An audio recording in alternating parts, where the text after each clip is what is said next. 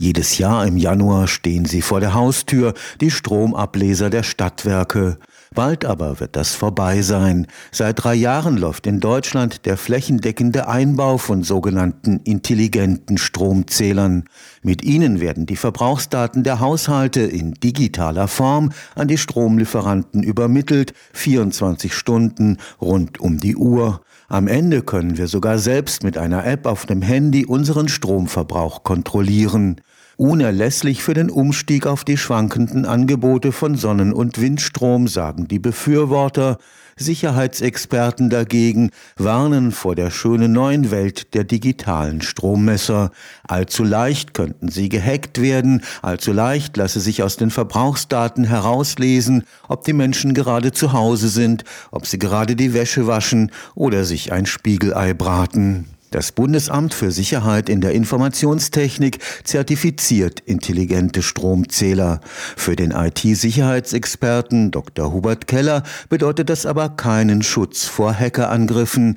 Der Zugriff mit dem Handy stelle in jedem Falle ein Einfallstor dar. Damit haben Sie ein Tor geöffnet vom Internet zu Ihrem Smart Meter. Das ist kritisch, weil die Implementierung dieser Smart Meter mit Programmiersprachen stattfindet wie CC++, die bekannte Schwachstellen haben, die sehr gut zu Angriffen genutzt werden können. Das ist definitiv eine Schwachstelle. Wenn das BSI sagt, dass diese Smart Meter sicher sind, dann bezieht sich das BSI auf die Erfüllung von Normvorgaben. Diese Normvorgaben sind aber deskriptiv beschreibend und nicht im letzten Detail konstruktiv und damit haben sie nicht alle Schwachstellen, die möglich sind, ausgeschlossen. Ergo, es gibt existierende Schwachstellen im Zugang. Dr. Keller forscht im Bereich der neuen Energiesysteme am Karlsruher Institut für Technologie.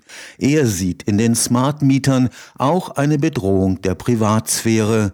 Zwar werden die Daten aggregiert, das heißt anonymisiert, aber es gibt auch wieder Disaggregationsverfahren, die aus diesen aggregierten Daten durch bestimmte Berechnungsschritte über einen längeren Zeitraum die Daten so weit auflösen können, dass sie Rückschlüsse auf einzelne Gerätenutzungen durchführen können. So könne man sogar das Modell der Waschmaschine erkennen, die gerade läuft.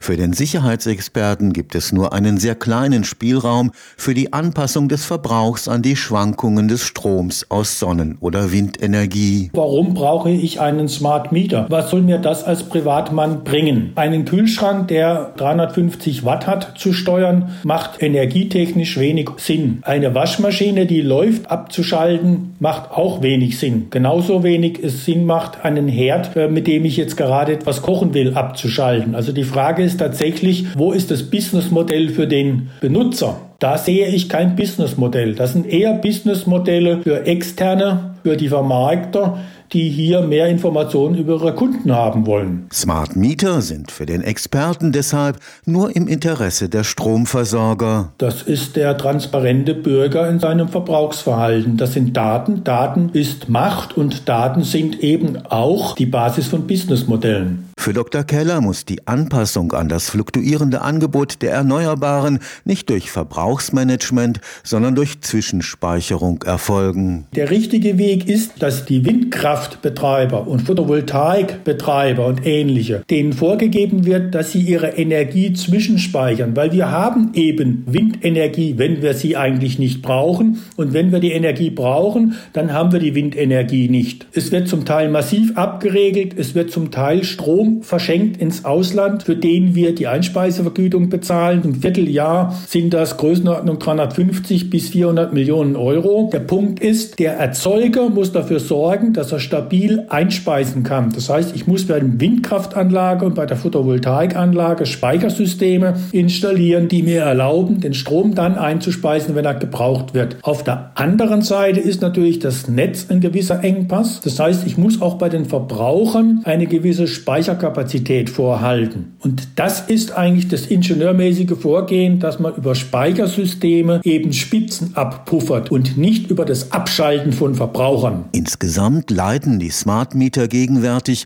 wie viele Geräte des Internets der Dinge, unter veralteten Softwarekonzepten. Ich denke, dass wir heute, und das ist ein Grundproblem, mit Software arbeiten, die aus einer Zeit stammt, in der die Vernetzung, so wie sie heute ist und in Zukunft sein wird, noch nicht so war. Und die Zuverlässigkeit, die Sicherheit dieser Softwaresysteme ist absolut unzureichend. Wir haben in allen Bereichen querbeet Angriffstore offen die auch ganz massiv genutzt werden. Das geht so weit, dass sogar militärische Drohnen, die bewaffnet sind, gekapert werden können, ohne dass derjenige, der diese Drohne remote kontrolliert, etwas bemerkt. Also wenn sogar im militärischen Bereich eine solche Situation vorliegt, dann können Sie sich vorstellen, dass bei deutlich weniger Aufwand in den kritischen Infrastrukturen die Gefahr dort noch sehr viel größer ist. Stefan Fuchs, Karlsruher Institut für Technologie